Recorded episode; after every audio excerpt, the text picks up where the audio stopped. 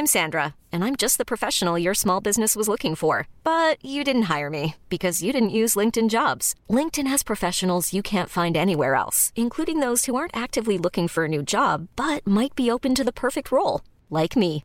In a given month, over 70% of LinkedIn users don't visit other leading job sites. So if you're not looking on LinkedIn, you'll miss out on great candidates like Sandra. Start hiring professionals like a professional. Post your free job on linkedin.com/achieve today. Bonjour, dans cet épisode, je vais vous présenter les 5 pires mensonges que l'on nous dit à propos du travail. Je suis Gaël Châtelain-Berry, bienvenue sur mon podcast Happy Work, le podcast francophone audio le plus écouté sur le bien-être au travail. Depuis qu'on est petit, on nous raconte des choses à propos du travail. Et ça a continué quand on était étudiant, et ça continue encore quand on travaille. Et oui, il y a plein d'idées préconçues, et il va y avoir des personnes, que ce soit vos proches, vos collègues ou vos managers, qui vont perpétrer des idées, et parfois on ne les remet pas en question. Or, nous sommes dans un monde qui change, et certaines idées qui peut-être prévalaient au siècle dernier je pense qu'il serait temps de les mettre gentiment à la poubelle et d'en rire de temps en temps. Voilà donc les 5 pires mensonges que l'on nous raconte à propos du travail. Mensonge numéro 1. Plus d'heures de travail équivaut à plus de succès. Alors ça, c'est quelque chose que j'entends depuis toujours. Plus tu travailles, plus tu vas réussir. Or, ce n'est pas la quantité de travail qui est importante, c'est la qualité. Saviez-vous par exemple qu'un salarié en présentiel, en moyenne, va passer une heure et quart par jour à scroller sur son Instagram, son TikTok ou à regarder des vidéos de petits chats sur YouTube? Parce que on confond bien souvent heure de travail et heure travailler. Non, faire de la présence, ça n'a jamais servi à rien. Et par ailleurs, on a besoin de se reposer. Travailler 15 heures par jour toute l'année sans arrêt, ça mène à une seule chose, le burn-out. Alors je veux bien que le burn-out soit signe de succès, mais je ne pense pas que l'on puisse affirmer cela. Il faut privilégier un travail de qualité, productif, avec un bon équilibre vie privée, vie professionnelle. Tous les chiffres le montrent aujourd'hui.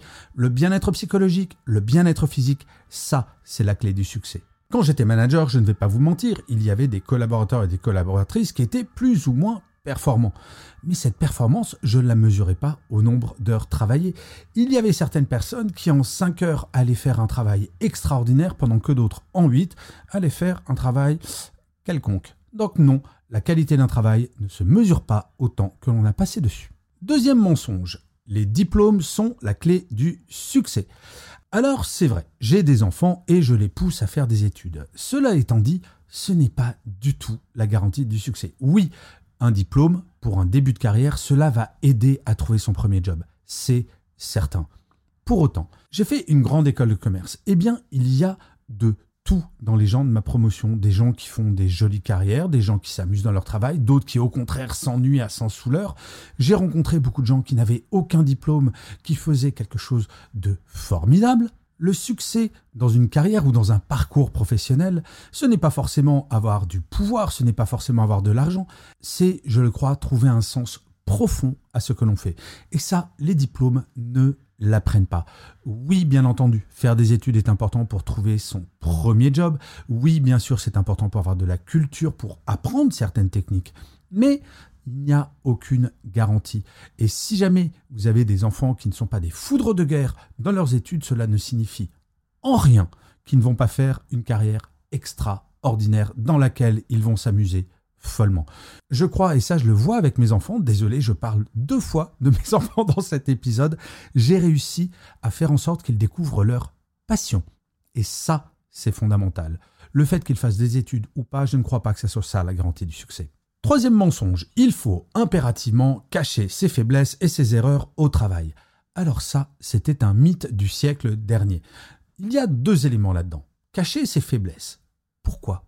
Nous ne sommes ni Superman ni Wonder Woman. Moi, quand j'avais des collaborateurs ou collaboratrices qui venaient me voir en disant je sais tout, surtout en permanence, je me méfiais de ces personnes. Au contraire, dire très honnêtement à son boss, ah, ça, je suis pas trop performant là-dessus, je ne sais pas trop comment faire, je veux apprendre, donc dis-moi comment apprendre, mais là, au moment où j'en suis, je ne suis pas très à l'aise.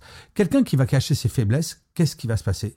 Il va se planter. Il va faire des erreurs, il va ralentir tout le monde. Bref, cela ne sert à rien. Être honnête intellectuellement, je crois que c'est la clé d'une bonne relation avec ses collègues et avec sa hiérarchie. Ensuite, cacher ses erreurs.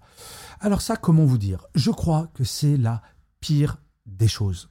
Car mettre une erreur sous le tapis, à un moment ou à un autre, elle ressort et ça va être encore pire. Mieux vaut aller voir son boss en disant j'ai fait une erreur, voilà pourquoi je l'ai faite, voilà comment c'est arrivé et voilà les solutions que je propose pour corriger le tir. Arriver quand on a fait une erreur avec des solutions pour corriger l'erreur, c'est ça être professionnel. Il n'est pas possible d'attendre de la perfection de la part de nos équipes en permanence.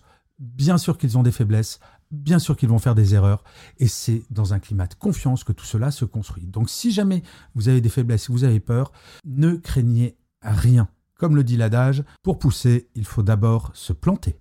Mensonge numéro 4. Le succès signifie toujours être heureux.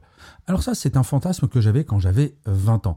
Et j'ai connu un certain nombre de succès dans ma vie. Pour autant, est-ce que c'est ça qui va définir mon bonheur Non, être heureux, c'est beaucoup plus global, c'est la vie personnelle, la vie professionnelle et ce bon équilibre entre les deux. Oui, bien entendu, c'est agréable d'avoir des succès professionnels, mais cela ne peut être en aucun cas l'objectif absolu de toute une vie. Ce qui va rendre heureux quelqu'un, c'est l'équilibre entre sa vie professionnelle et sa vie personnelle. Avoir des succès au travail si on se plante complètement dans sa vie personnelle, franchement, je ne pense pas que cela puisse être la base d'une vie heureuse. Et là, le mot est important. Il y a une différence entre dire avoir une vie heureuse et avoir une vie professionnelle épanouie. Oui, les succès, ça aide à avoir une vie professionnelle épanouie. Ça, il n'y a aucun doute. Par contre, que l'on étende ce succès à un bonheur dans sa vie globale, c'est peut-être un petit peu exagéré. Et le cinquième et dernier mensonge, et ça c'est tellement siècle dernier, le travail a toujours la priorité sur tout le reste. Eh bien vous savez, quand j'étais manager, je disais toujours à mes équipes, la famille avant tout. Quand quelqu'un venait me voir en disant j'ai un de mes enfants qui est malade, est-ce que je peux partir plus tôt? Et que cette personne avait un air tout gêné, je disais cette phrase la famille avant tout. Oui, la santé est plus importante que le travail. Oui, la famille est plus importante que mes collègues. C'est naturel. Le travail ne doit pas prendre le pas surtout.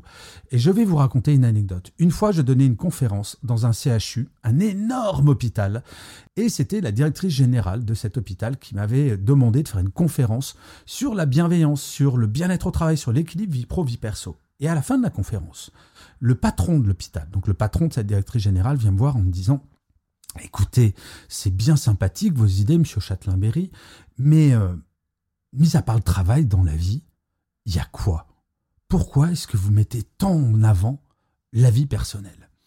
Et en fait, après, je suis allé parler avec la directrice générale qui m'avait fait venir parce que justement, ce patron était convaincu que c'était la vérité. Lui arrivait à 7 heures du matin, à 20 heures, il faisait une pause pour manger un sandwich dans la salle de réunion et il repartait à 23 heures chez lui.